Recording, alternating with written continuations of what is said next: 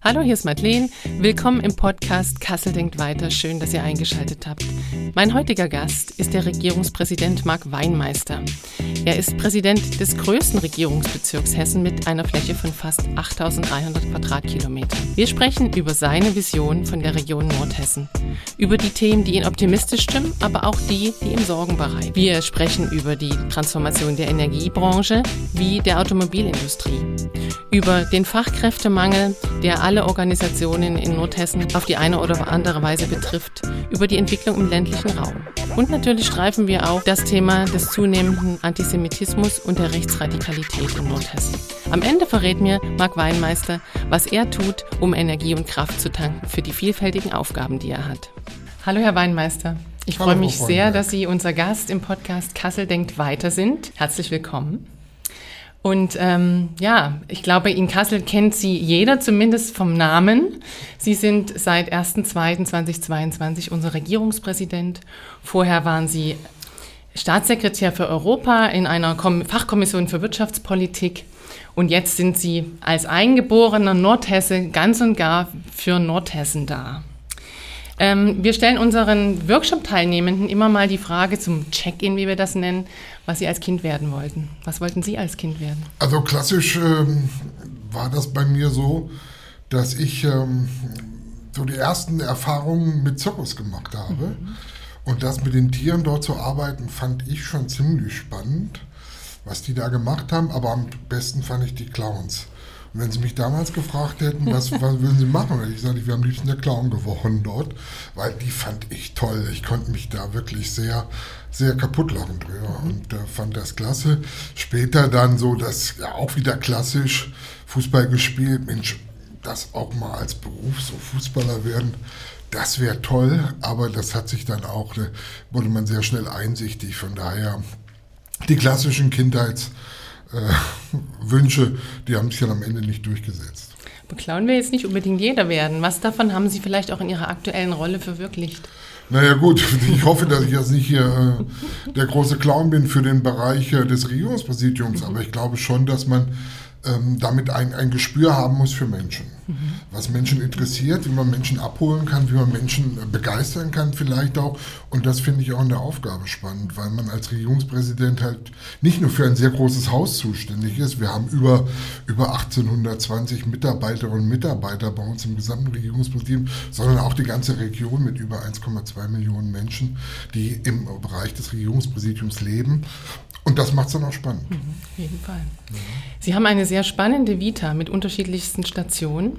Was würden Sie sagen, ist vielleicht so Ihr roter Faden oder der Purpose? Was macht Sie jeden Tag aufstehen und wieder mit voller Energie an Ihre Arbeit gehen? Also das Spannendste für mich ist, ähm, Menschen kennenzulernen. Mhm. Also ich habe äh, von der Ausbildung her bin ich Gymnasiallehrer und fand es immer toll, mit jungen Menschen zu arbeiten. Ähm, weil das Schöne im, im, Lehrerberuf ist, dass man ähm, ein sehr unmittelbares und ein sehr schnelles Feedback bekommt. Man merkt relativ schnell, erreiche ich die jetzt oder erreiche ich die nicht. Und wenn es vollkommen langweilig ist, kriege ich das auch direkt ähm, wieder gespiegelt. Und ähm, das ist auch mein Hintergrund für alles andere gewesen. Versuchen etwas zu erreichen im Zusammenspiel mit anderen Menschen. Das habe ich während meines gesamten Berufslebens machen dürfen. Und das macht viel Spaß. Sehr schön, ja. Wie sieht es so ein typischer Arbeitsalltag bei Ihnen aus? Und das ist unterschiedlich. Es kommt immer drauf an. Es gibt sogenannte Bürotage. Hm. Ähm, da bin ich eigentlich nur in Kassel unterwegs, bin im Regierungspräsidium, äh, habe dort meine Rücksprachen, komme morgens hin, dann sind verschiedenste Themen zu besprechen. Morgen früh zum Beispiel treffen wir uns mit der Öffentlichkeitsarbeit, mit, mit, dem, mit, äh, mit dem Pressesprecher und überlegen mal, was gibt es an ähm, Sachen in den nächsten Wochen, die anliegen, die wir auch vermarkten wollen. Welche Themen sind vielleicht so prickelig, dass sie nicht nur das Regierungspräsidium interessieren, sondern auch eine breite Öffentlichkeit? Und wie gehen wir damit um? Wie können wir es vermitteln oder welche Nachfragen könnten kommen? Oder aber auch, äh, wir haben dann eine Runde mit den Abteilungsleiterinnen und Abteilungsleitern. Das findet dann äh, auch äh, regelmäßig statt, wo wir uns einfach über die Themen, die die Abteilungen betreffen, austauschen und dann natürlich viele Rücksprachen zu bestimmten Spezialthemen, die im Laufe der Zeit ähm, oder der letzten Woche auf, auf mich zugetragen worden sind und wo ich dann mich mit den jeweiligen Expertinnen und Experten darüber austausche, Wie kann man da helfen? Kann man da überhaupt helfen? Ähm, wie ist die Perspektive? Das ist so der klassische Bürotag. Und dann gibt es natürlich viele Tage, die machen mir dann am meisten Spaß, wo man in der Region unterwegs mhm. ist. In der Wirtschaft, bei Sozialverbänden, im Sport, aber auch, äh, sage ich mal, in dem Bereich ähm, der Bundeswehr und, und, andere Sicherheitsbereiche, Feuerwehr, ähm, wo man ein Stück weit mitbekommt, wie tickt die Region, was bewegt die Menschen eigentlich und wie sieht es in den einzelnen ähm, Sektoren eigentlich aus und was kann dort ähm, ein Regierungspräsidium, ein Regierungspräsident vielleicht unterstützen tun oder wo kann er vielleicht sogar neue hm, Wege öffnen. Das kann man ja fast gar nicht alleine schaffen, diese Themenvielfalt, diese Aufgaben. Wie viele Menschen haben Sie so in Ihrem engeren Stab, die Sie supporten? Also wir sind bei uns im, im, engeren Stab, äh, mit denen ich ganz eng zusammenarbeite. Das ist meine Büroleiterin, äh, die ich habe, die das ganze Büro dort leitet. Mein persönlicher Referent, der Pressesprecher äh, gehört mit dazu. Und natürlich auch noch zwei Damen, die wir in der Öffentlichkeitsarbeit haben. Das sind diejenigen, mit denen ich mich eigentlich regelmäßig austausche. Plus dann natürlich die Abteilungsleitung. Mein Regierungsvizepräsident natürlich ganz eng der ist gleichzeitig Abteilungsleiter der Zentralabteilung, hat also praktisch den Innenbetrieb des Hauses äh, äh, unter seiner Verantwortung und mit dem tausche ich mich natürlich regelmäßig aus. Beeindruckend.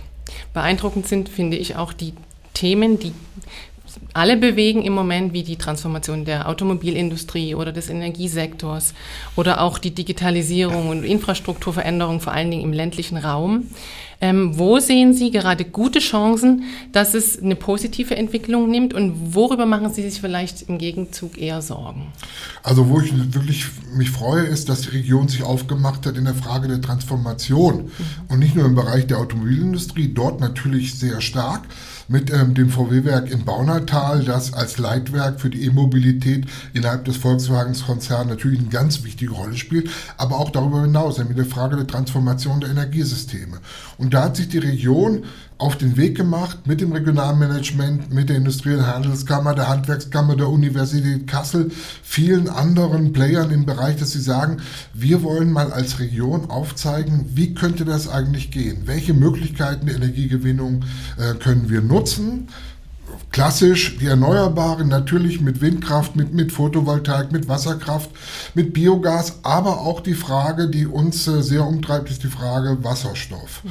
Und da hat sich ähm, am Anfang November das sogenannte Wasserstoff Future Board mhm. gebildet in der Region, wo diejenigen Firmen, mhm. Player, die äh, da sind, sich zusammenfinden können um mal in der Region zu zeigen, von der Erzeugung über die Speicherung, die Weiterverarbeitung, Transport bis hin zur Endnutzung, wie so eine Wertschöpfungskette ausgehen könnte. Also da bin ich sehr, sehr optimistisch für die Region, dass wir in diesem Bereich der Transformation insgesamt gut vorankommen.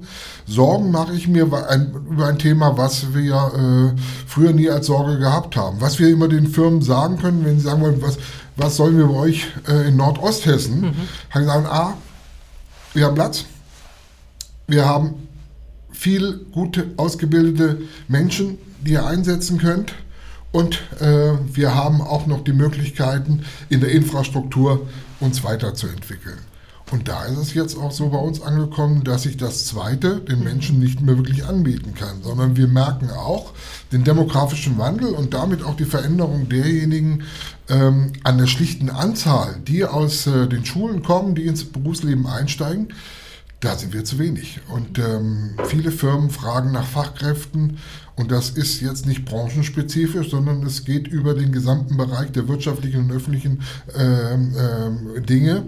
Und von daher mache ich mir da schon ein Stück Sorgen, dass wir am Ende dann auch noch alles äh, besetzen können, was ähm, notwendig ist. Wir sind eine Logistikregion ja, und wir liegen mitten in Europa. Und ähm, da merken wir allerdings, dass wir gerade im Bereich, sage ich mal, alles, was mit Logistik zu tun hat, Fahrerinnen und Fahrer, äh, Unterstützung in dem Bereich, äh, wir doch äh, an Grenzen kommen. Aber Sie wären kein Regierungspräsident, wenn Sie nicht zumindest Ideen hätten oder Wünsche bei diesem Thema. Was muss passieren oder was würden Sie sich wünschen, was da in, in, in Gang kommt beim Thema Fachkräftemangel? Also wir müssen mit, erstmal mit denjenigen gut umgehen, die wir haben. Das bedeutet die Frage, können wir uns erlauben, Menschen ohne Ausbildung zu lassen? Können wir uns erlauben, Leute ohne, ohne Schulabschluss zu lassen? Ich glaube, das ist auch erkannt und das macht deutlich, da müssen wir vorangehen. Wir müssen sagen, es ist jeder wert, ähm, dass wir auch mehr dort investieren, als wir vielleicht in den letzten Jahrzehnten mussten. Und das ist ein wichtiger Punkt. Also Ausbildung, Qualifizierung, Qualifikation insgesamt aber dann natürlich auch die Frage der Integration von Menschen, die von außen zu uns gekommen sind, genauso die zu qualifizieren. Das ist dann erstmal große Herausforderung in der Sprache, aber dann auch im beruflichen Bereich, um diejenigen, die hier sind, dann auch dafür nutzen zu können, dass sie sich am Wirtschaftsleben beteiligen können und damit auch wieder, sage ich mal, der Mehrwert für die Firmen ist, die diese Fachkräfte brauchen. Nordhessen schreibt sich ja schon seit längerem auf die Fahnen, die Region für die Nachhaltigkeit zu sein, ist da Vorreiter in verschiedenen Bereichen. Sie haben es gerade angesprochen mit der Wasserstoffthematik. Ähm, was haben Sie denn äh, aus Ihrer Sicht schon erreichen können seit Ihrem Amtsantritt? Und wo sollte die Reise hingehen? Und vielleicht drittens, ähm, wie, sehen an, wie, wie blicken andere Regionen auf Nordhessen? Wird das so wahrgenommen?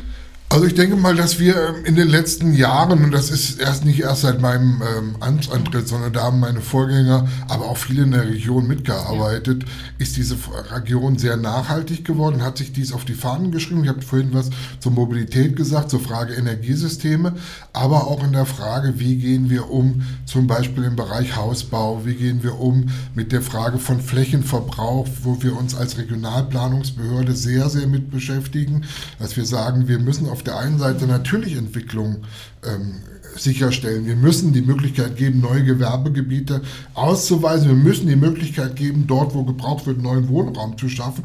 Auf der anderen Seite brauchen wir aber die natürlichen Lebensgrundlagen. Wir können nicht alles zubauen, sondern wir wollen auch Flächen haben, wo ähm, Nahrungsmittel erzeugt werden, beziehungsweise schlichtweg der Erholung oder dem Naturschutz dienen. Von daher, glaube ich, ähm, ist da einiges auf den Weg gekommen in den letzten Jahren. Wir entwickeln jetzt Baugebiete zusammen äh, mit unserer Regionalplanung, wo wir sagen, ähm, guck doch mal, muss das noch so sein wie früher? Der klassische Gedanken, jedes Haus hat seine eigene Energieversorgung im Sinne von thermischer Energie ja, sondern kommen wir dahin zu Nahwärmenetzen, kommen wir dahin zu alternativen Möglichkeiten, die am Ende, und das ist das Entscheidende, eine Win-Win-Situation darstellen. Zum einen für die Umwelt und zum anderen aber auch für diejenigen, die in den jeweiligen Baugebieten wohnen. Das ist nicht immer ganz einfach. Und, ähm, aber wir versuchen das zu unterstützen und, und das hinzubekommen. Also Nachhaltigkeit ist wirklich ein wichtiger Punkt. Und der zweite Punkt ist, wir sind natürlich eine sehr ländliche Region. Wenn man mal von der Metropole Kassel und von Fulda absieht, ist der Rest des Regierungsbezirks wirklich sehr ländlich geprägt. Und das bedeutet natürlich auch viel, viel ähm, Investition in die jeweilige äh, natürlichen Lebensgrundlagen. Und das wollen wir in Zukunft auch tun. Wie verargumentieren Sie das vor Unternehmern, die sich dadurch eingeschränkt fühlen durch die Vorgaben, die politischen Vorgaben, wenn es um Flächenverbrauch oder um die, welche Art von Energie sie nutzen sollen, da eher äh, Bedenken haben? Also wir gucken dann natürlich, versuchen das äh, mit Argumentation zu machen über Freiwilligkeit. Wir haben in, in, im Süden des äh, Regierungsbezirks schon äh, neue äh, äh, Gewerbegebiete äh, unterstützt, die sich selbst versorgen, die aus der eigenen Kraft heraus, und das sind die in, äh, aus der eigenen Kraft heraus ähm, Energie, Energie, erzeugen, Elektrizität, Wärme. Und da sind, glaube ich, auch die Firmen sehr, sehr interessiert dran. Ähm, die Folgen des Ukraine-Krieges, nicht nur die, aber da hat es uns besonders deutlich gemacht, hat natürlich dazu geführt, dass auch ein Umdenken dahin bei den Firmen, wie sie selber ihre eigene Energieversorgung für die nächsten Jahre und Jahrzehnte ähm, sicherstellen. Und von daher stoßen wir da auf viel offene Ohren. Auf der anderen Seite gibt es natürlich auch immer mal wieder Konflikte, mhm. dass man sagt, wir hätten hier gerne ein großes Werk oder eine, eine große äh, Ansiedlung einer Institution und das gibt die Fläche in dem jeweiligen Ort nicht her. Auch das haben wir in den letzten Jahren gehabt. Da versuchen wir dann nach Möglichkeiten zu suchen, vielleicht an einer anderen Stelle das zu verwirklichen, um das hinzubekommen. Bisher ähm, gab es dann am Ende fast immer eine Lösung, die dann auch getragen hat. Mhm. Nordhessen leidet ja auch so ein bisschen unter dem Ruf des vergessenen nördlichen Teils Hessens zu sein, gerade vielleicht, weil es so ländlich strukturiert ist. Es ist wunderschön aus meiner Sicht. Ähm, aber was sind sozusagen, was sind, wo liegt der Schatz der, der ländlichen Regionen ähm, Nordhessens aus Ihrer Sicht, der sich auch wirtschaftlich ähm, ja, gut vermarkten lässt? Na ja, gut, also äh, ich glaube, dass wir ein gesundes Maß an ähm, Selbstvertrauen äh, uns langsam erarbeitet mhm. haben sollten. Woran merken Denn Sie das? Das merke ich daran, dass, äh, wenn ich mir die Zahlen anschaue, wenn wir beide mhm. vor 20 Jahren hier zusammengesessen hätten, ja, ich kann ich Ihnen sagen, ja, Herr Weinmeister? Hätten wir über die Arbeitslosigkeit in der Stadt Kassel diskutiert. hätten Sie gefragt mit, mit, mit äh, Quoten, die deutlich im zweistelligen Bereich waren. Ja, das hat sich vollkommen geändert. Wir sind auch von der Infrastruktur mit dem Weiterbau der A49, A44, äh, mit der ICE-Strecke sind wir hervorragend aufgestellt. Und natürlich hat die, das Ende der Teilung Deutschlands, damit Europas, uns eine Situation gebracht, die ähm, komfortabel ist. Und das ist Gott sei Dank am Anfang haben die Nordhessen manchmal nicht selber an sich geglaubt, aber das hat sich Gott sei Dank geändert und ich bin da sehr optimistisch, dass, dass sich das auch in Zukunft weiter verändern kann und das merkt man dann doch schon. Also früher war es klassisch, dass man darauf hinweisen müsste, ja, an uns mhm. denkt ja keiner und wir sind ja. die abgehängte Region. Ich glaube, heute kann man da anders gucken, obwohl dieses Nordhessen-Gehen ist immer noch ein bisschen da. Das stimmt wohl. Ich bin vor 20 Jahren auch zugezogen ja. und habe auch eine andere Meinung mittlerweile ja. von Nordhessen. Ähm, wo leuchten denn die Scheinwerfer der Presse nicht so hin? Auf welche Themen, die Sie darüber hinaus sehr beschäftigen?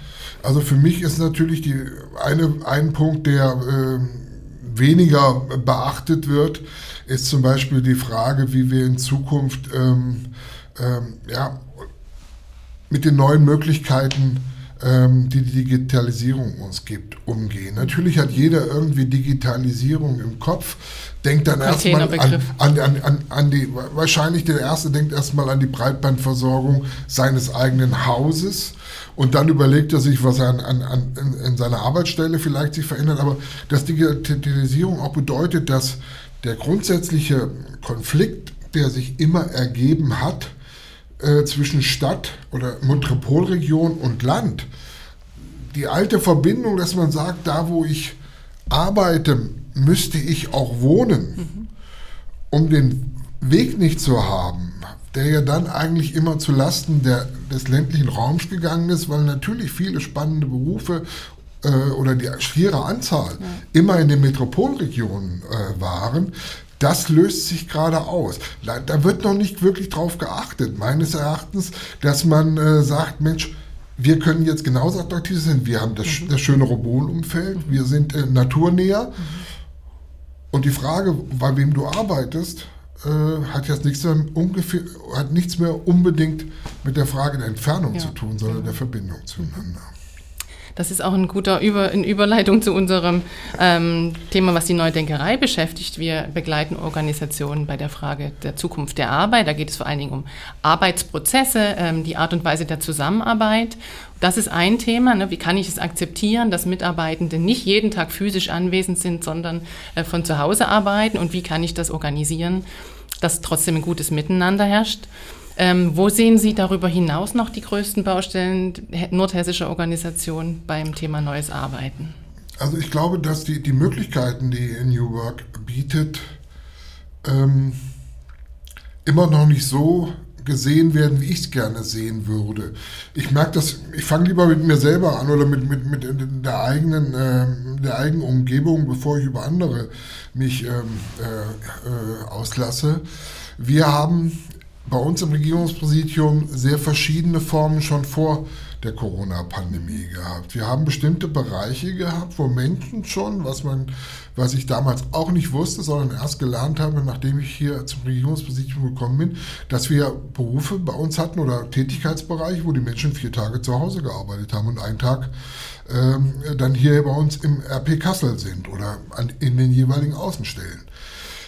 Das äh, gab es wie gesagt, in ganz wenigen Bereichen. Wir haben jetzt ein, äh, eine Vereinbarung, eine Dienstvereinbarung im Haus abgeschlossen zum Thema mobiles Arbeiten, wo wir sagen, wir möchten eigentlich die Flexibilität denjenigen äh, Mitarbeiter und Mitarbeitern, die diese Flexibilität haben wollen, auch geben. Wir brauchen bestimmte Leitplanken. Wir sagen, wir, wir haben Teams, die müssen sich auch mal sehen, die können nicht nur alles über den Bildschirm machen. Aber das sollte jedes Team für sich selbst versuchen rauszufinden in den Dezernaten, in den jeweiligen Abteilungen, weil die Arbeiten sind sehr unterschiedlich. Wir haben sehr stark sage ich mal, Computerarbeitsplatz äh, zentrierte Tätigkeiten. Ja. Wenn Sie bei der Bußgeldstelle arbeiten, wenn Sie bei der Beihilfestelle arbeiten. Die Menschen arbeiten den ganzen Tag eigentlich Verwaltungsvorgänge am Computer ab. So, und da kann man sehr flexibel sein. Andere, die müssen bei der Frage Regionalplanung, bei den Wasserdezernaten oder beim Arbeitsschutz, die sind dann auch draußen, sind unterwegs, gucken sich Sachen an, müssen sich dann auch austauschen mit ihren Kolleginnen und Kollegen, haben manchmal Fragen, gerade bei den Genehmigungsdezernaten, wo man immer mal sagt, Mensch, wie hast du das denn gemacht? Und da ist immer ganz gut, wenn man einfach um die Ecke gehen kann. Also es hat sich so eine Struktur entwickelt, dass man sagt, Flexibilität, so wie, wie man es braucht, aber feste Strukturen, wo man sich dann auch trifft, weil das halte ich auch noch für ganz Absolut, wichtig. Genau. Also Sie überlassen dann den Bereichen auch ein bisschen die freie Hand, wie Sie das gestalten. Verstehe ich das richtig? Also wir, wir sagen, ihr müsst euch mit euren jeweiligen Mitarbeitern und Mitarbeitern über ein Korsett einigen. Ja? Wie gesagt, es gibt bestimmte Bereiche, da ist es relativ einfach. Es gibt andere Bereiche, man kann nicht alle über einen Kamm äh, scheren. So. Und das wissen die Dezernate und die Abteilungen am besten selbst. Von daher haben wir einfach einen großen Rahmen vorgegeben, haben gesagt, es gibt die Möglichkeit mobiles Arbeiten. Ihr könnt auch, wie gesagt, zwischen der Tatsache, dass jemand fünf Tage am Arbeitsplatz sein will oder ob er vier Tage zu Hause sein will, ist alles möglich. Ähm, aber das muss dann jeder selber entscheiden, wie das geht und es muss mit dem Team abgesprochen sein. Wenn wir von New Work reden oder neuem Arbeiten, da geht es ja häufig auch um das Thema Abflachung von Hierarchien und Abgabe von Verantwortung. Wie handhaben Sie das, Herr Weinmeister? Was für ein Chef sind Sie? Also ich, eine Verwaltung ist, ist, ist klassisch immer noch sehr hierarchisch aufgestellt. Ähm, und ähm, natürlich guckt dann jeder auf die, auf die Behördenleitung, wie das so schön im, im, im Verwaltungsdeutsch heißt, also auf den Regierungspräsidenten und den Regierungsvizepräsidenten. Aber ähm, man weiß schon, dass man äh, in den einzelnen Abteilungen die Spezialistinnen und Spezialisten hat. Mhm. Und die sind alle ziemlich gut. Mhm. Und von daher äh, kommt man dann sehr schnell schon in ein sehr ähm, enges Verhältnis, ohne nach dem Motto, das muss erstmal jetzt ähm, in allen Bereichen durch, durchgesprochen sein, bis es zu mir kommt. Und ich versuche natürlich auch mal auf dem kleinen Dienstweg, auf dem kurzen, wenn man sich trifft, ein Thema anzusprechen und das hinzubekommen. Aber richtig flache Hierarchien, die gibt es in der Verwaltung so noch nicht. Wenn Sie sich und Ihren Führungsstil in drei Hashtags benennen würden, welche wären das? Kriegen Sie das so aus, Drei Hashtags. aus dem Ärmel hin? Dann müssen Sie jetzt mal einen Pressesprecher fragen, wie, wie er das sieht. Ne? Aber ist, also ich versuche offen zu mhm. sein, mhm. authentisch mhm. und äh, ja, am Ende auch entscheidungsvoll. Mhm. Also mhm. nicht sagen, oh, das müssen wir jetzt nochmal überlegen und nochmal überlegen und nochmal überlegen, sondern wenn ich glaube, alles gehört zu haben, dann, dann will ich auch entscheiden, weil ich glaube, die Menschen haben dann ja. auch ein Anrecht darauf zu sagen, wir, wir wollen wissen, wie es weitergeht. Super. Äh, ein Symptom, unter dem viele Organisationen in Nordhessen, nicht nur in Nordhessen, aber vielleicht im Besonderen auch hier leiden, ist der Mangel von Frauen in Führungspositionen. Ja. Und was können Männer wie Sie in Positionen wie Sie dafür zu, tun, dass sich das ändert? Na gut, wir haben natürlich schon die Personalhoheit. Mhm und können innerhalb unseres Bereiches schon sehr darauf achten, wie auch die, sage ich mal, ähm, die Förderung äh, der Geschlechter ist. Mhm. Ähm, wir haben dazu eine sehr, sehr rührige äh, Gleichstellungsbeauftragte, die mir auch ganz genau sagt, für jede einzelne Besoldungsgruppe ist das erfüllt, ist, haben wir da eine Parität oder haben wir keine? Da reden wir auch ganz offen drüber und ähm, ich glaube, ich bin eine der ganz wenigen Institutionen hier in Nordhessen, ohne jemand zu nahe zu treten, der in der obersten Führungsebene der Abteilungsleitung ähm, vier Frauen hat und zwei Männer. Also Super. Also von daher ähm, ist das, aber das waren jetzt nicht mein, äh, das, das habe ich schon so vorgefunden, ja. also ich will ja. über die Lorbeeren da nicht anstecken. Aber das macht deutlich, dass im Regierungspräsidium das schon länger auch gemacht wird und äh, wir haben viele, viele tolle äh, Frauen, die dort arbeiten und ähm, ich glaube, schön. dass es im Laufe der nächsten Jahre noch, noch mehr werden wird, weil das merken wir auch mhm. im Bereich des Nachwuchses die wir zumindest im, im allgemeinen Verwaltungsbereich haben, zumindest in den letzten Jahren, wo ich den Überblick habe, haben wir äh, äh, mehr Frauen eingestellt als Männer. Und das wird sich irgendwann, wird das vollkommen durchschlagen. Super. Also, Frau, liebe Frauen Nordhessens, bewerbt euch am RP. Sehr schön. Ja, Nordhessen hat leider auch einen sehr schwarzen und beschämenden Teil seiner jüngeren Geschichte. Wenn ich an die rechtsradikalen terroristischen Akte denke, insbesondere die Ermordung ihres Vorgängers Walter Lübcke, der nicht nur ihr Vorgänger, sondern auch noch ihr Freund war. Und gerade jetzt seit dem Angriff auf Israel ist nochmal an vielen Stellen bewusst geworden, dass es auch unterschwellig und unbewusst, zum Teil auch bewusst antisemitische Strukturen überall gibt. Was denken Sie, was muss Nordhessen tun, um wirklich eine wirklich offene und tolerante Gesellschaft zu werden? Also die Grundfrage für mich ist, ähm, ich glaube, dass äh, die, äh, die Ermordung von, von, von Walter Lübcke ähm, diese Region schon ein Stück weit aufgerüttelt hat. Also diese Frage ist äh, Gott sei Dank, sage ich mal, latent überall da. Und ich werde oft darauf angesprochen und auch, äh, wie wir als Region, wie wir als Regierungspräsidium damit umgehen.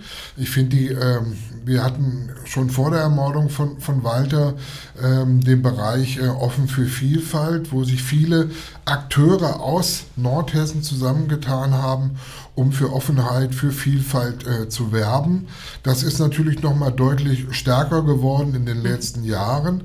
Und ich glaube auch, die, die NSU-Morde haben einiges dazu beigetragen, zumindest in der Region, das Ver Verständnis dafür, dass man da nicht weggucken kann, sondern dass man aktiv gegen vorgehen muss, ähm, das ist deutlich gestärkt worden.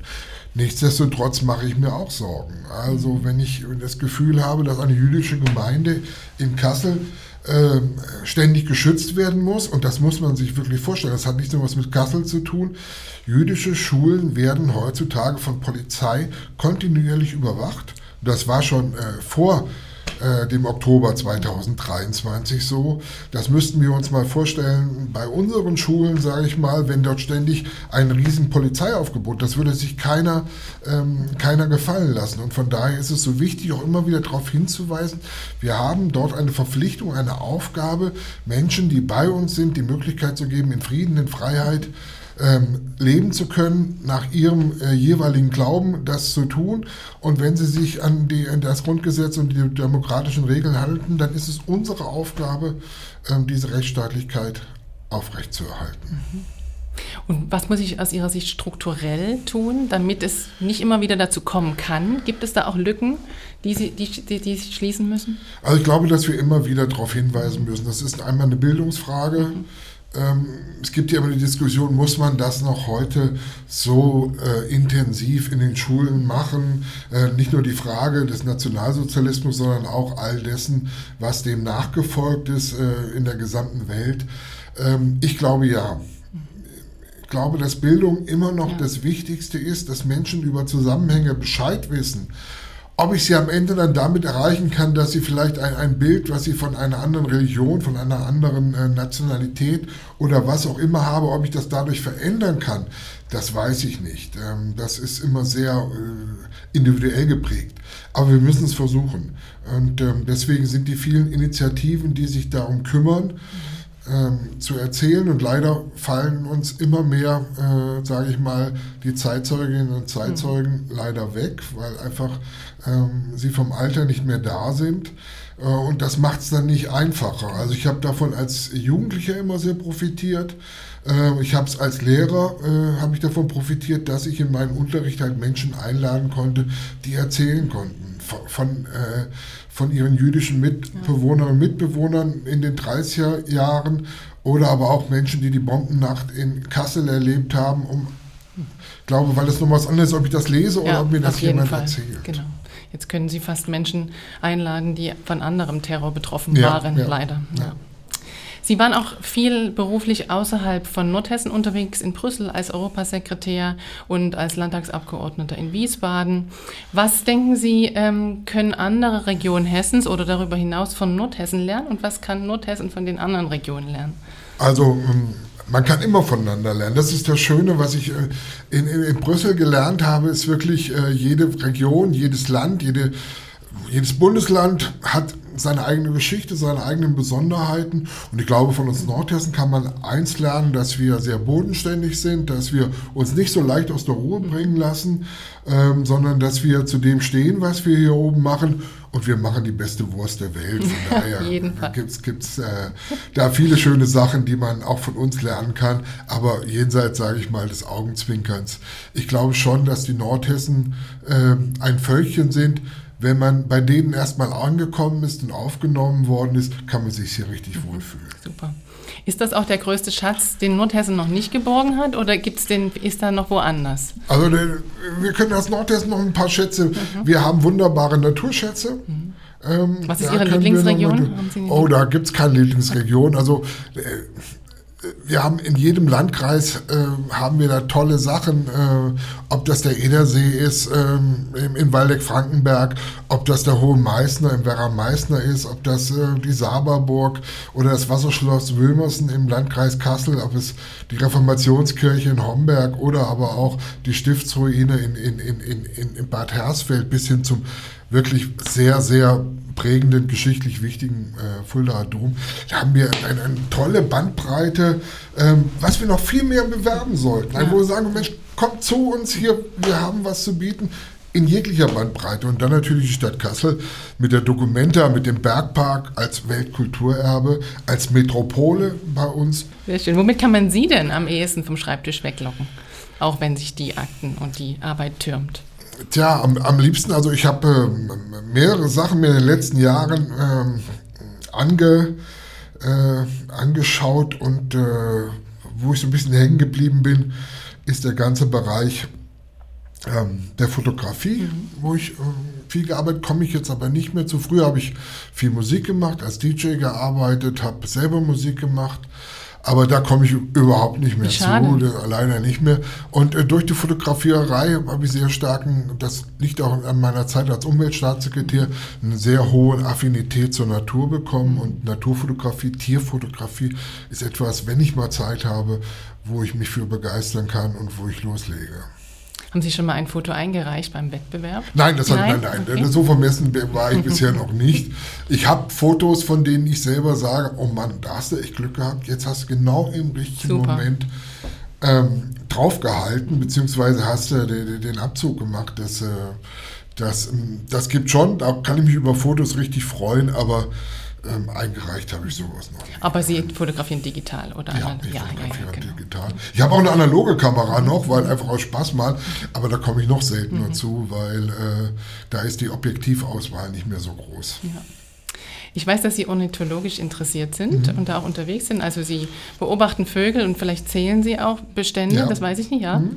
Erzählen Sie doch mal, was, was ist da so auf Ihrer Liste der, der Arten, die Sie am meisten beeindrucken. Und Na gut, wir, wir machen, ähm, jedes Jahr beteilige ich mich an der, an der, an der Zählung der, der Wasservögel. Das findet, äh, das hat mal angefangen an der, an der Eder, der Nabu-Eder-Tal hatte das mal äh, äh, begonnen und dann haben sich viele mitgeschlossen, sodass die gesamte Eder praktisch in Nordhessen bis zur Mündung ähm, äh, zweimal im Jahr, das ist immer der letzte Sonntag im Dezember und der erste Sonntag im Februar. Da sind dann immer Menschen unterwegs und zählen einfach mal, was sie sehen können. Und äh, da hat mich äh, jemand, dem, mit dem ich sehr gut zusammenarbeite, Stefan Stübing von der Hessischen Gesellschaft für Ornithologie und der Naturschutz, hatte dann mal gefragt, pass mal auf, wir haben immer nur die Eder. Und da bin ich mit ihm immer mit gesagt, aber würdest du dir auch mal vorstellen, an der Fulda, von der Mündung der Fulda, Fulda aufwärts, das ist gut sagen, das ist mein Heimatort. Mhm. Und dann ähm, bin ich jetzt seit 2015 oder 16, wenn wir angefangen haben, zählen wir dort. Im Winter ist es natürlich so, dass die Ausbeute dort übersichtlich ist, weil nur die Arten noch da sind, die nicht ziehen.